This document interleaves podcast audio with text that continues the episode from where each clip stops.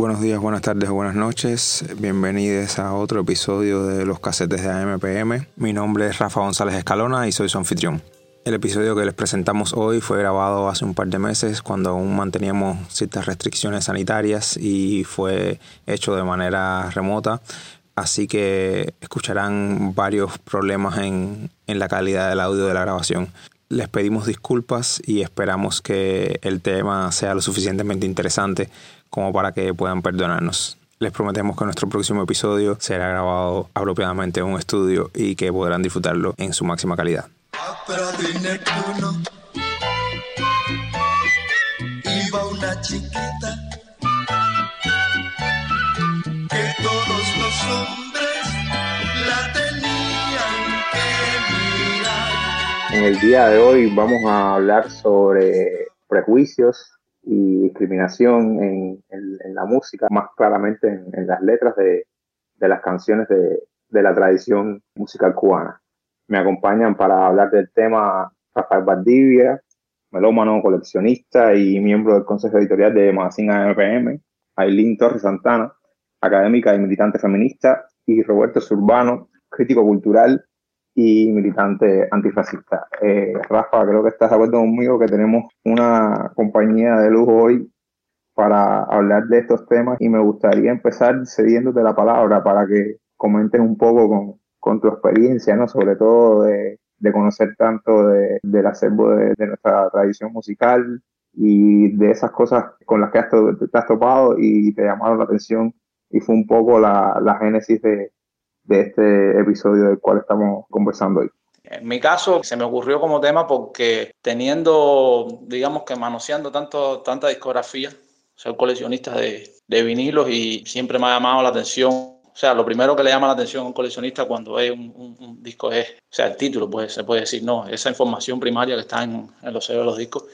y solamente los títulos en la música cubana vamos a decir que son un poema. Hasta los danzones que no tienen letra a veces tienen títulos tan sugerentes que le arrancan una sonrisa a cualquiera, ¿no? Entonces, eh, siempre me ha llamado la atención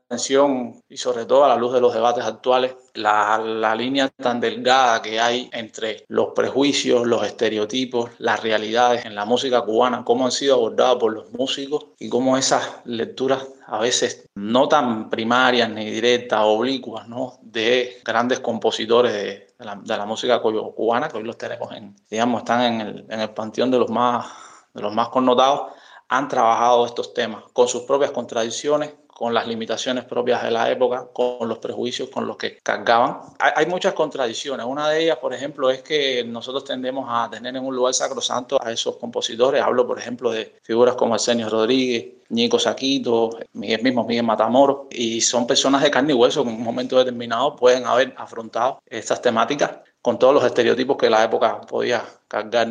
consigo, ¿no? E incluso creo que es un poco más complejo. Me gustaría saber la, mirada que tiene Aileen y Surbano del tema, ¿no? Porque no es solo que carguen con los prejuicios de la época, que los podamos, entender en su contexto, sino que se montan a veces en esos prejuicios para poder filosofar un poco, para dar la cara a eso, porque no se puede tratar, digamos, el prejuicio con toda la corrección política que pueda eh, existir en un contexto en específico, que dejaría de tener, digamos, el gancho, la pegada que tiene la, la, música popular en, en, ese sentido. Y entonces hay, hay todo un inventario de, de títulos y de, y de, ejemplos, ¿no? Y temáticas que son muy recurrentes, como el racismo, con una cantidad de visiones múltiples, eh, inmensas. Por supuesto, también la, la, homofobia, quizás un poco más, más, más solapada, pero está presente también, homofobia, transfobia, el machismo y toda la visión sexista que ha existido a través de, todo, de todos estos años. ¿no? Me he circunscrito en este momento a poner algunos ejemplos en la música tradicional, pero digamos que en la etapa, en las últimas décadas, es un problema que también ha estado ahí y no creo, en mi opinión personal, que ha sido muy diferente el, el tratamiento. Entonces, uno de los, de los, de los problemas que, que, hay, que a mí me ha llamado la atención, además como cantante de agrupación, porque soy cantante del conjunto Chapotín, lo cual eh, me conecta al mismo tiempo con, con, compromisos y contradicciones con respecto a todos estos repertorios, ¿no? Y ese problema me llama la atención a cómo mm, poder resolver a la luz de hoy el tratamiento eh, que le damos a ese repertorio. O sea, eh, si lo ocultamos, si, si lo tratamos desprejuiciadamente, si seguimos cantando esas canciones, cómo reconstruimos y deconstruimos esas canciones. Gracias, Rafa. Para Aileen y, Roberto, desde sus respectivos campos y, bueno, su experiencia como, investigadores y, experiencia de vida también, por supuesto. Cuando se aborda el fenómeno de, la discriminación, ¿qué importancia creen que, se le concede a, la música en, el campo de, las ciencias sociales en general y particularmente de las ciencias sociales en Cuba? Primero les agradezco muchísimo la invitación. Para mí es un tremendo placer estar aquí escuchándoles, sobre todo cuando Darcy y Rafa me comentaban para estar acá, les decía que yo para nada soy una estudiosa de la música cubana ni de la música en general, con lo cual mi visión es eh, relativamente outsider, ¿no? De, de parte de esta discusión, pero, pero no de toda la discusión. Entonces, como que el mayor aprendizaje que seguramente voy a tener en esta conversación es desde lo que ustedes, desde lo que ustedes van a decir. Luego, Rafa, cuando hablaba hace un, un ratico, mencionaba creo que al menos dos asuntos o tres asuntos que me parecen importantes para iniciar la conversación. Uno tiene que ver con el término de corrección política y qué implica la corrección política, ¿no? Y cómo determinadas producciones musicales pueden acercarse o alejarse de esa corrección política. Lo segundo es de la permanencia de la discusión de este tema y de la legitimidad de continuar en esta discusión más allá de la música tradicional o de ese panteón de, músicos cubanos que podrían identificarse como un referente para tener este tipo de discusiones. Y la tercera sobre algo igual que mencionaba en estas palabras, cómo resolver el problema de la reproducción de estereotipos o discriminaciones dentro de la producción musical. Sobre el primer asunto relacionado con la corrección política, y creo que es, para mí es importante comenzar desde ahí,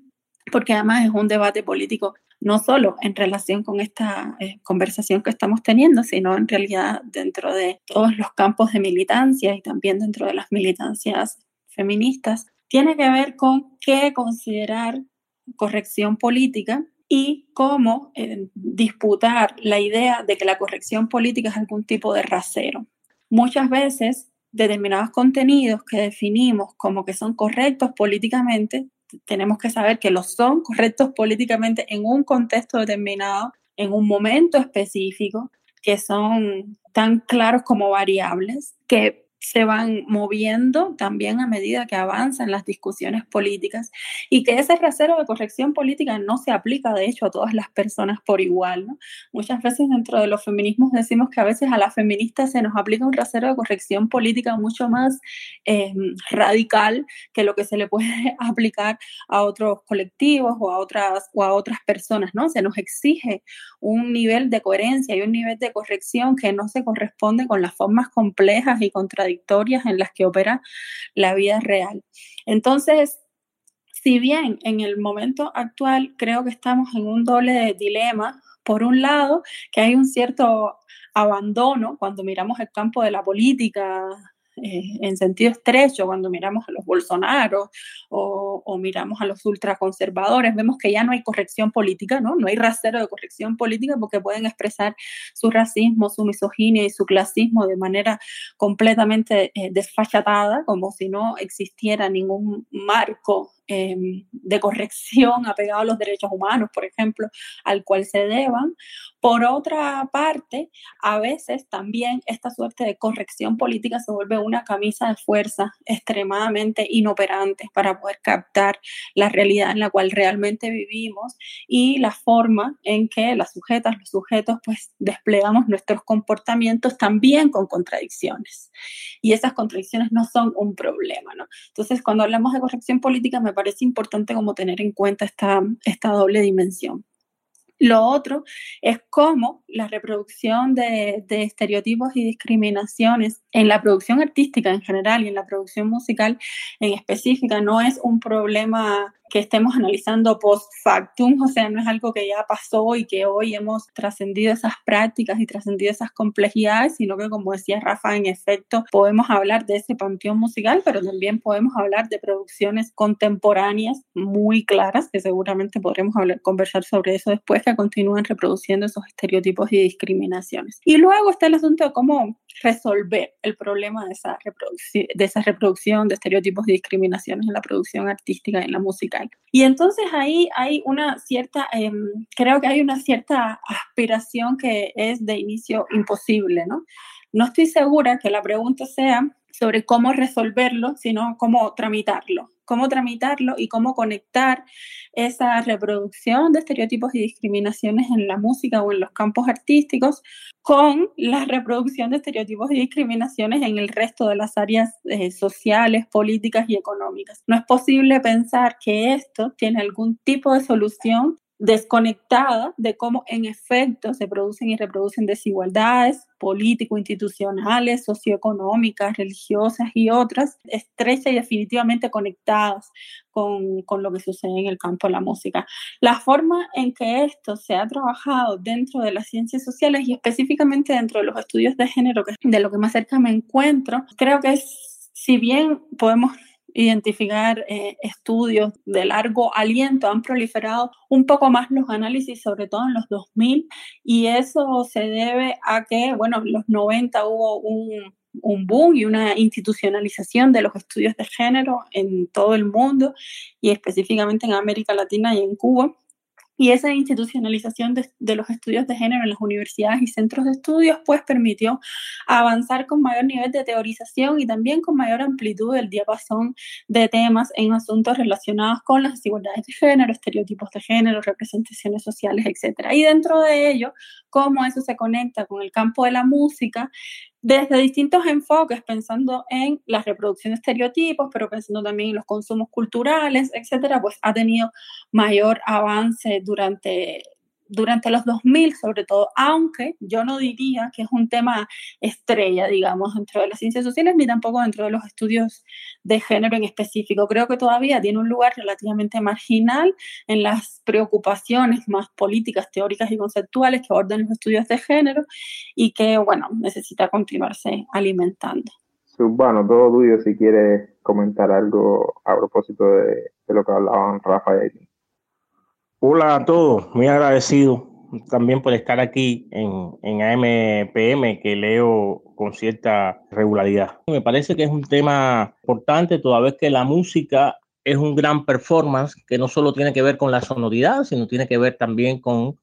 lo que sucede en un concierto, ya sea de música popular bailable, ya sea de otro tipo de música en un teatro. Y luego la música tiene aquella otra cosa la música tiene sus alrededores, que no tienen que ver solo con la espacialidad o lo espacial, sino tiene que ver también con la cuestión visual o audiovisual, que en los últimos tiempos tiene un poder sobre la música, me parece violento. Yo creo que, la, que como la música siempre ha sido una crónica muy idealizada, romantizada de la, de la realidad, pero también una, una, una forma crítica también de esa, de esa realidad, siempre tendríamos que pensar de, de, cuál de esas músicas estamos hablando, porque hay varios sujetos que producen esa música y todos no tienen el mismo estatus dentro de la sociedad. Vamos a hablar de, por ejemplo, de la salsa, del jazz y la trova, y ya estamos hablando de tres visiones diferentes, tres ángulos diferentes, de tres sujetos diferentes en su manera de asumir la música y en su manera de relacionarse con sus públicos que pueden ser el mismo, pero también pueden ser absolutamente diferentes y contradictorios estos,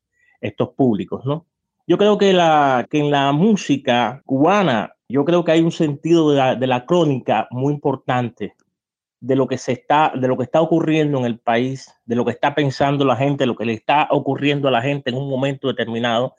y que esa crónica a veces tiene visiones más o menos críticas. Entonces, eh, hay muchas maneras de, pensar en cómo esta crónica se realiza, para qué, para quiénes.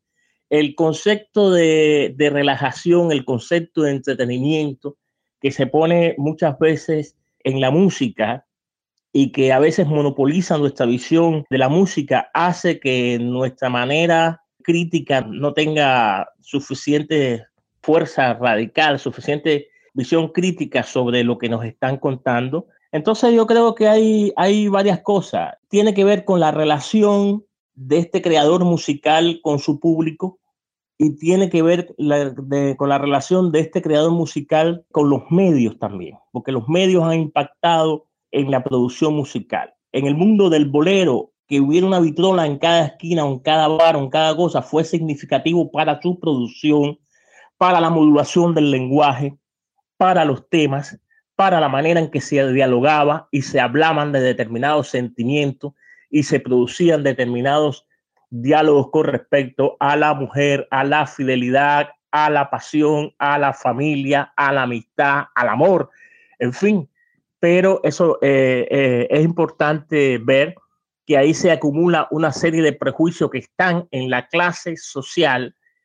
de la persona que produce la música, de la persona que crea la música y también de los públicos con quien, para quien se elabora ese tipo de música. Yo creo que hay en la música popular cubana un nivel de racismo que tiene que ver con lo que significó el mercado de la música, donde se tocaba la música. Lo otro es la, la verbalización de determinadas cuestiones raciales, que ya eso viene, bueno, desde Bufo, cuando se ríen de la mulata, del gallego, el negrito, etcétera, ya hay toda una articulación, y vuelvo al humor, que es el uso, un uso muy, muy socorrido entre los músicos para decir determinadas cosas, para soltar determinadas cosas de las que te puedes reír y estás deslizando también una crítica vitriólica a esa persona de la que estás hablando, sea la negra, sea la mulata, sea la rumbera, etcétera. Yo creo que esto esto de los prejuicios en la música cubana tiene que ver con que la música ofrece un panorama muy abierto de lo que está ocurriendo en muchas zonas de la sociedad cubana y sobre todo en, esa zona de lo popular. La cuestión que se está debatiendo allí, que es una cuestión sobre la raza, sobre la clase, sobre, sobre el hambre, y me parece que el mundo de lo popular es un mundo que está cronicando eso, pero también lo está criticando de cierta manera es lo que creo yo, que, el, universo de, de, los prejuicios está muy solapados en el universo musical y no siempre uno se puede dar cuenta de lo que allí está ocurriendo. Yo creo que así es como se deslizan determinados criterios racistas y antirracistas, homofóbicos y antihomofóbicos, machistas y antimachistas también en la, en la música popular cubana. Yo creo que hay, una, hay un gran debate, hay unas grandes contradicciones en lo que está ocurriendo allí, en lo que se está diciendo, en cómo se está diciendo. Es cierto que casi siempre el lado de la crítica es menor que el grado de la, de la crónica que se expone, donde se expone el sujeto en estas condiciones, pero si no hay crítica, por lo menos hay una denuncia de una situación racial, sexista, discriminatoria determinada. Si tú quieres conocer bien a mi novia, con disimulo mira para atrás. Si tú quieres conocer bien a mi novia, con disimulo mira para atrás. La que viene allí con la sandalia roja, el corpiño verde y saya morada. La que tiene dos pañuelos en la cabeza con mil colores y cinta plateada. Ya mi novia es un mamarracho que va brindando mamarracha. Quería hacer un, par de comentarios sobre algo que estaba eh, diciendo Zurbano que, y que me parece vital para esta conversación. La primera es sobre ese primer estereotipo de que los estereotipos se expresan solo en un tipo de música particular o en un género en específico. Y tender a producir una visión estrecha sobre todas las formas distintas, también en los distintos géneros musicales, donde se producen de formas diversas los estereotipos raciales, clasistas, sexogenéricos, etc. Incluso las mismas agrupaciones pueden eh, producir temas que son digamos, distintos o contradictorios entre sí en relación a la tramitación de, esos estereotipos, bien a su expresión, bien a su crítica, bien a la crónica o bien a la, a, la crítica de esa realidad desigualadora. No sé, los mismos eh, Bam Bam, por ejemplo, podemos escuchar el tema de que le den candela, como sabemos, y que, que, repite y reproduce estereotipos sexistas muy, muy claros, muy evidentes, y incluso en un periodo de tiempo cercano, eh, podemos escuchar eh, después de todo, por ejemplo, donde Jenny hace una, un alegato casi feminista sobre qué implica la deconstrucción de ese amor romántico desde, desde el lugar de la mujer. Entonces, las mismas agrupaciones producen reproducen estereotipos y a, y a, la misma vez pueden criticarlo en, en, otros temas. Y entonces esas mismas contradicciones creo que hay, que analizarlas al, al, momento de pensar la, la, producción musical y es algo a lo cual Zurbano se refería. E incluso a veces pasa en relación con el, con el mismo tema, con un mismo tema musical. Por ejemplo, saliéndonos un poco de la música cubana, pensemos en el tema de Respect, eh, interpretado cuando lo interpreta Aretha, Frank, Aretha Franklin, o sea que le da un sentido completamente distinto al que había tenido originalmente el tema, que era un marido que reclamaba a, a una mujer porque no estaba, a su esposa, porque no estaba siendo atendido, digamos, adecuadamente en la casa cuando llegaba al trabajo, mientras que cuando Aretha lo, lo, lo reinterpreta, ese mismo tema hace algunos cambios en la letra y la misma misma interpretación ofrece un sentido completamente distinto y de hecho deviene en uno de los himnos feministas eh, de su momento. Entonces, ya no solo agrupaciones que producen en sentidos distintos, ya sea como reproducción o como crítica, eh, determinados estereotipos o, o, discriminaciones, sino que a veces sucede incluso con, con, el, mismo, con el mismo tema. Lo otro que también se conecta con algo que decía Zurbano, que quería comentar, tiene que ver como con el universo de, de, producción cultural que está alrededor de la música, que no es solo la letra en sí misma, no es solo ni siquiera tampoco su, interpretación, sino esa espacialidad de la cual hablaba Zurbano, pero también eh, muchas veces no se puede desconectar, sobre todo en la, en el momento contemporáneo de la producción de videoclips, por ejemplo. Como muchas veces algunos temas musicales, sus letras, incluso miradas en sentido más literal, no tienen una clara expresión discriminatoria, ni siquiera alusiva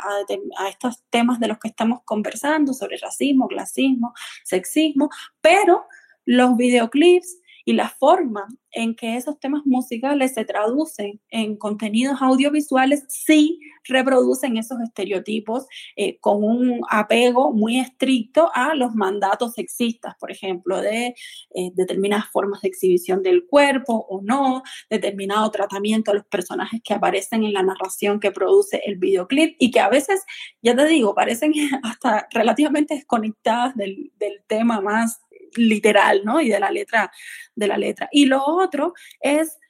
algo con,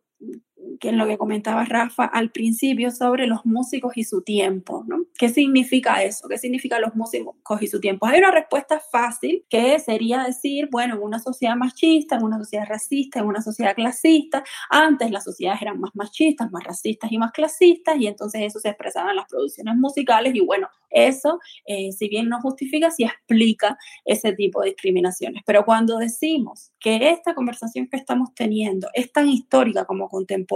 que continúa eh, siendo muy presente en cada una de las producciones musicales y a veces yo diría que hoy más que antes, eso nos conduce inevitablemente a pensar en cómo esas producciones musicales y la reproducción de estereotipos en otros momentos históricos también eran contestadas en esos mismos, en esos mismos momentos históricos. Qué sé yo, podemos pensar en, en el travesti, por ejemplo, de los Bam Bam, que en momentos anteriores incluso teníamos otras producciones como eh, Simón el Gran Varón de Rubén Blades o eh, Él tiene delirio de, de amar varones de, de, Pedro Luis Ferrer, o sea, que eran temas musicales también del campo de, de la música popular, pensando en Rubén Blades, etcétera, que estaban haciendo otro tipo de propuestas en relación con el mismo contenido. Entonces no se explica por su tiempo, no se explica solo por el tiempo en que viven las personas, porque en ese mismo tiempo también ya se estaban disputando, se estaban disputando esos contenidos. Yo recuerdo, no sé si fue una entrevista o un artículo que hizo Elio Orobio para Salsa Cubana, un artículo que se llamaba La música que no nos representa. en el que desafortunadamente un profundo conocedor y, y musicólogo, se puede decir, como era Elio Rubio, una enciclopedia y tremendísima persona, cayó en la trampa de lo que Liliana Casanella, destacada musicóloga, desafortunadamente recién fallecida, dedicó su, su obra ¿no? A, esta cuestión de juzgar a la música popular bailable bajo el canon poético ¿no? de los textos ¿no? y no contextualizarla en esto que eh, Subano también complementaba, eh, cuando, o sea, cuando lo sacamos de contexto de que la música popular se produce allí en un bailable que tiene sentido en una espacialidad, que tiene sentido en el, en el baile, y entonces esto fue todo un debate en la, en la década de los 90 y fue así eh, también anteriormente. O sea que la, en esa disputa que hay por el sentido que se le da en el caso de la música popular bailable, está permanente esta cuestión de juzgar a la música por, por el mensaje, por los, los, vocablos que utiliza, que si es chabacana, que si no es chabacana. Esta cuestión entre lo culto y el popular eh, parece de alguna manera ser eterna, ¿no? O se va reciclando de, de, múltiples maneras. Y con respecto a lo que decía el link de, de las contradicciones en determinadas épocas que se reflejan en las propias obras de, lo, de los compositores, hay, hay ejemplos muy fehacientes. En el caso, por ejemplo, de, de Nico Saquito, que tenía tanta eh, sentido del humor y, capacidad ¿no? para, para penetrar en, en, en, cuestiones, digamos, delicadas, a veces de una manera eh, feliz, otras veces no.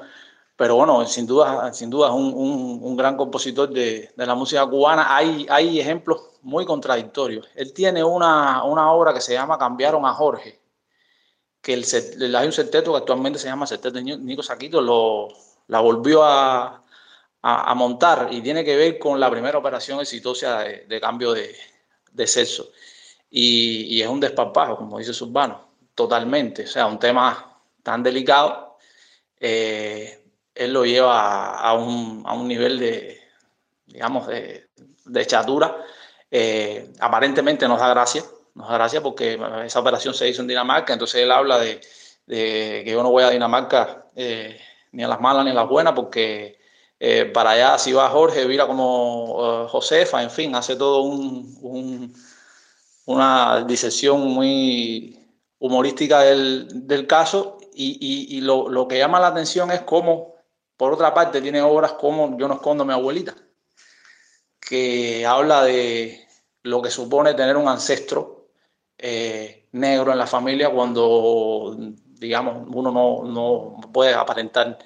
eh, entre comillas, haber adelantado la raza, como, como solía decirse. Entonces, eh, es una obra un poco reivindicativa, ¿no? De lo que es asumirse como, como lo, que uno es y habla de eso, ¿no? De cómo hay familias que esconden las abuelas cuando, cuando los visitantes vienen porque no quieren mostrar que es negra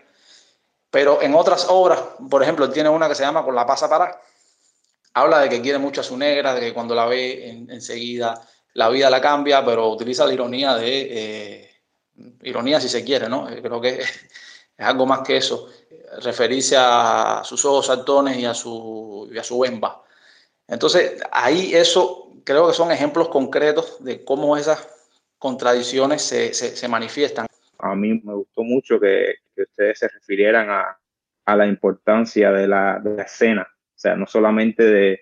de la música como, como, obra o como producto cultural, sino de todos esos contextos que, que la conforman, que tienen que ver con las audiencias, que que ver con el espacio en el que se produce, con el espacio en el que se consume, con las historias de vida, no solo de, de sus creadores y de sus cultores, sino también de los sujetos que la reciben y la traducen. Y eso me, me recuerda o, me hace pensar un poco en el reggaetón y, los conflictos del reggaetón. Y eso también se conecta mucho con, con lo que comentaba Aileen. Yo creo que como casi toda música popular, pero bueno, digamos que es la, el gran sonido de los últimos 20 años en América Latina,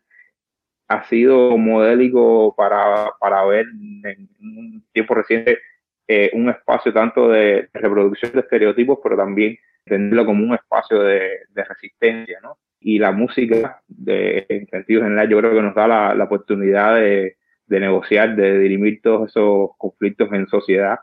porque se visibilizan y, y entonces eh, me quedo a medio camino, ¿no? Entre, no, no los estoy poniendo a, pelear, ¿no? Pero bueno, entre eh, la idea esta de relativizar el contexto en el que se produce la música y, o de ser crítico con él, pero en cualquier caso sí creo que, que es valioso el resultado que, que, dejan estas obras para poder, en primer lugar, hablar de las cosas, ¿no? En la misma medida en que se nombran, incluso en las obras que podamos considerar más criticables, ¿no? Eh, en, en, muchos casos tuvieron un, un, mérito cuestionable, está bien, pero bueno, un mérito de poner sobre la mesa eh, determinadas cuestiones. Aileen, me comentabas que, que, querías apuntar algunas cositas. Sí, bueno, quizás comienzo por eso, por eso mismo último que estabas diciendo. Creo que mm, es importante las dos cosas que, está, que, que acabas de, de mencionar es importante no relativizar el contexto en el que se produce la música y no producir una, una crítica que se desentienda de su complejidad. Quería eh, decir antes, lo que vengo diciendo desde el principio de la conversación, es justamente eso, la necesidad de aprender la complejidad, no solo de los temas musicales en sí mismos y del contexto de producción y de su contexto de producción y de recepción, sino también de eh, el tipo de trama social en la que esa producción y esa recensión tienen lugar, ¿no? Digamos, las condiciones de posibilidad de la producción de, de esos temas musicales. Y eso no implica una relativización del contexto, pero sí implica producir una crítica que tenga memoria, una crítica que tenga memoria y que no se refiera solamente al, a la escena específica, sociotemporal o espacio-temporal de ese tema, sino también a las formas en que sobre esos mismos temas se ha producido, se ha producido política, se ha producido arte, se ha producido, se ha producido música. Otra cosa que, que estaba mencionando eh, el otro Rafa hace un rato sobre cómo determinadas agrupaciones tienen temas que pueden eh, expresar una reivindicación racial y clasista muy clara, mientras, por otro lado, eh, reproducen estereotipos muy fuertes en relación con, con, las pertenencias sexogenéricas. Por ejemplo, en el mismo reggaetón eso es bastante evidente que muchas veces eh, son disruptivos en relación a temas raciales y de clase y no así en temas sexuales y de género, ¿no? Porque la democratización y la, eh, el desmontaje de estereotipos, de discriminaciones y de prejuicios no van al unísono, no es una cosa que una lleve a la otra, si bien todas están relacionadas. Pero muchas veces un tipo de política específico eh, puede ser contraproducente para otro tipo, otro tipo de discusiones políticas. Y si bien estoy de acuerdo con que ha habido eh, y continúa habiendo un subregistro muy grande de los análisis sobre, sobre estos temas en las ciencias sociales. No, creo que no están así ya en el campo de las militancias políticas o en el campo de las conversaciones eh, políticas no, no académicas o, o no científicas. Por ejemplo, dentro de los feminismos, la discusión sobre las producciones musicales y el activismo feminista también en, en, el campo del arte y en el campo de la producción musical es cada vez más evidente. Y más, de hecho, lo que hay es un persistente goteo de polémicas, que a veces es un torrente, sobre producciones musicales, eh, productores musicales y artísticos en general y sobre el campo completo de la música. Entonces, ese tipo de polémicas es cada vez más recurrente dentro de las militancias eh, políticas feministas y LGTBIQ y muestran las formas también contradictorias y también complejas en las cuales no solamente se reproducen esas discriminaciones y estereotipos, sino también a través de las cuales se contestan. Y esas discriminaciones y, estereotipos, en el caso de los temas de género que se cruzan con los otros, con los raciales y, y los de clase sobre todo, está, en primer lugar, muy claro en un tipo de mandato específico sobre la eh, tramitación del cuerpo, ¿no? El cuerpo, qué lugar tiene el cuerpo de la mujer, no solamente en las letras, eh, sino también en la visualidad de los temas musicales, sino también en, las, en, esas otras constelaciones alrededor de, de la producción musical. Y no se trata de, una, de un cuerpo que se exhibe más o menos, o un cuerpo que es más o menos sexual, o un cuerpo que se objetiva más o se objetualiza más o menos, sino del mandato de que así sea. Del mandato de que así sea, incluso, como decía antes, cuando eh, el, el el tema de la canción o la letra de la canción a veces ni siquiera va por, por esa línea. Y lo otro es algo que, que tenemos súper claro, que es el lugar que tiene el amor, digamos, como monotema dentro de, dentro de la producción musical. Y que muchas veces, una gran parte de las veces, y eso es otra de las vías por las cuales se reproducen los estereotipos, y las discriminaciones en, en, el campo de la música es eh, lo que digamos, dentro de los feminismos hemos llamado amor romántico, ¿no? Ya sea el amor que se cumple o no, el, el amor que se traiciona o no, siempre responde a unas coordenadas con roles de género muy claros, muy rígidos, eh, donde quien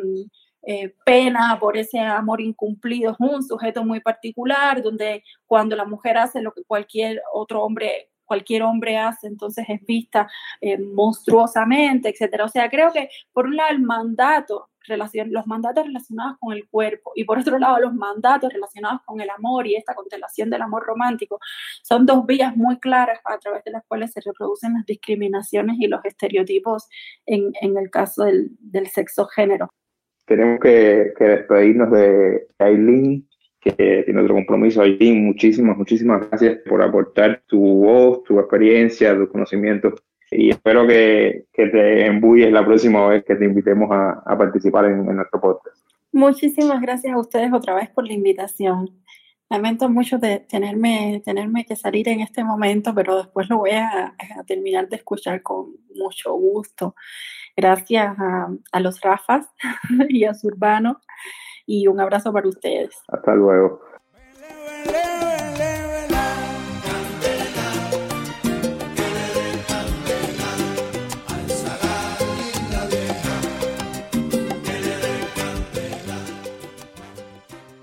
Otro punto era esta cuestión de cómo los compositores, a la hora de tratar ciertos prejuicios, necesariamente eh, lo hacen a través de una negociación. Es como una, una especie de, de, pacto que hacen con sus públicos, con la sociedad, si se quiere, para tratar temas delicados, porque hay una realidad. Eh, por mucha conciencia que puedan tener músicos, compositores, intérpretes, directores de orquesta que asumen esto, estas temáticas, estos repertorios, por mucha conciencia que tengan en un momento determinado, por mucha capacidad, olfato para entender esas demandas, eh, las lecturas en la música popular eh, muchas ocasiones tienen que ser un poco eh, oblicuas, no pueden ser tan verticales, porque eh, si no, no tienen el efecto deseado. Esto tiene que ver mucho también con la forma en la que se produce, se distribuye, se consume la, la, la música, ¿no? Entonces, aún a sabiendas de que son temas que en un momento determinado pueden conducir al estereotipo, a lo mejor quizás no al prejuicio, tienen que hacerlo de una forma jocosa, jugando con el estereotipo hasta un punto para poder tener el gancho en que en su momento necesitan. Por ejemplo, los bambán que se caracterizan en, su, en sus letras, o sea, Formel sobre todo, por ser respetuosos, los cronistas por excelencia de, de las últimas décadas, ser cuidadosos, no ser irrespetuosos. En un tema como La Habana no aguanta más, reproduce el, el, el, el estereotipo del inmigrante. O sea, hemos hablado aquí de, de racismo, de homofobia, de clasismo, pero no hemos hablado del inmigrante, sobre todo del oriental, él no se refiere al oriental ahí, eh, pero de alguna manera es el, el, el, siendo la zona más afectada por las últimas crisis, por supuesto que es el más, el más afectado, el más, el más recurrente. Entonces, ahí juega con eso. O sea, que se quieren colar en mi casa. He recibido un telegrama de Panchito y Agustín, que son mis primos, que me dicen a La Habana que quieren venir con cuidado a mi familia porque mi casa, mi casa no, cabe, no cabe más, más nadie. O sea, está diciendo que el, que el, que el inmigrante eh, se te quiere colar en, la casa, que el inmigrante, inmigrante es un invasor de, de, los espacios urbanos, en fin, se reproducen toda una serie de, de estereotipos ahí, ¿no? Pero tiene que hacerlo, o sea, porque si lo, lo hace desde una posición, eh, digamos, correcta en ese momento, la canción no tiene ancho, no tiene eh, efecto. Entonces, eso, para, desde mi punto de vista, no sé, a lo mejor hay otros puntos de vista, puedo estar equivocado, es una, una lectura y una exposición negociada para que la música, al final es bailable, no podemos perder desde el punto de vista que es bailable, eh, pueda tener un efecto y pueda captar eh, una mayor cantidad de, de públicos, ¿no? No quisiera terminar sin, sin decir unas cositas relativas a, a los repertorios, a los músicos, porque es algo que me toca de cerca como, o sea, como miembro de agrupación, como cantante de agrupación. Ahorita lo hablábamos, ¿no? De, de esta cuestión de asumir los repertorios, de entenderlos en su contexto, o sea, eh, Aileen lo decía, que no, no, no tenemos por qué normalizar una situación, entender que sí había lucha en su momento y que sí había elementos para, para no reproducir ese prejuicio y al mismo tiempo, o sea, comprenderlo en, su contexto y estudiarlo, ¿no? O sea, ver la, los dos rostros de, de, de, del prejuicio. Entonces, los repertorios, digamos, los clásicos, la herencia, eh, esto no, todo esto que hemos hablado aquí, por supuesto, no quiere decir ahora que vamos a renunciar a ese repertorio. Eh, sería como cortarnos un, un pedazo de, cerebro, ¿no? Eh, tenemos que, que, manejarlos, incluso hasta los más polémicos.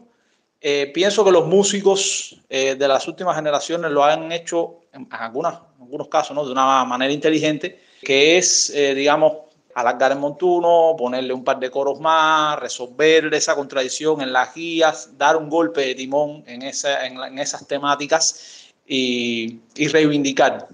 o sea, es como una especie de, de guiño, ¿no? Podemos tratar un tema eh, prejuicioso, mejor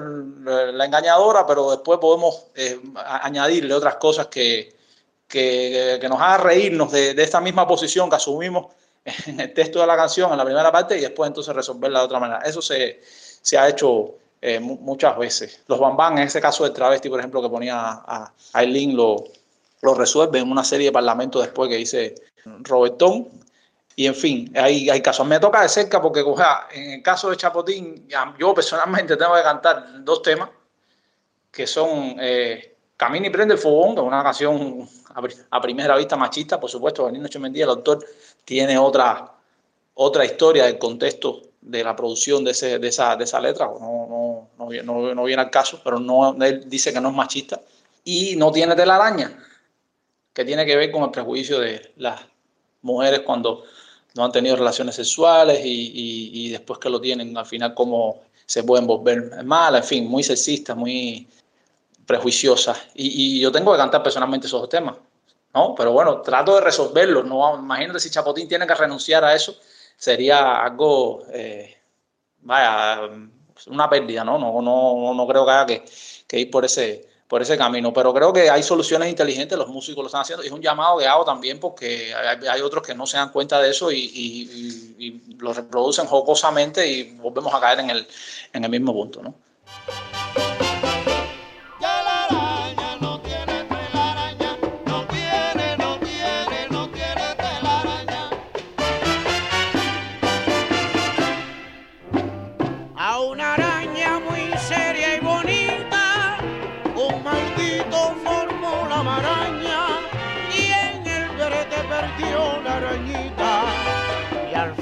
Se quedó sin telaraña.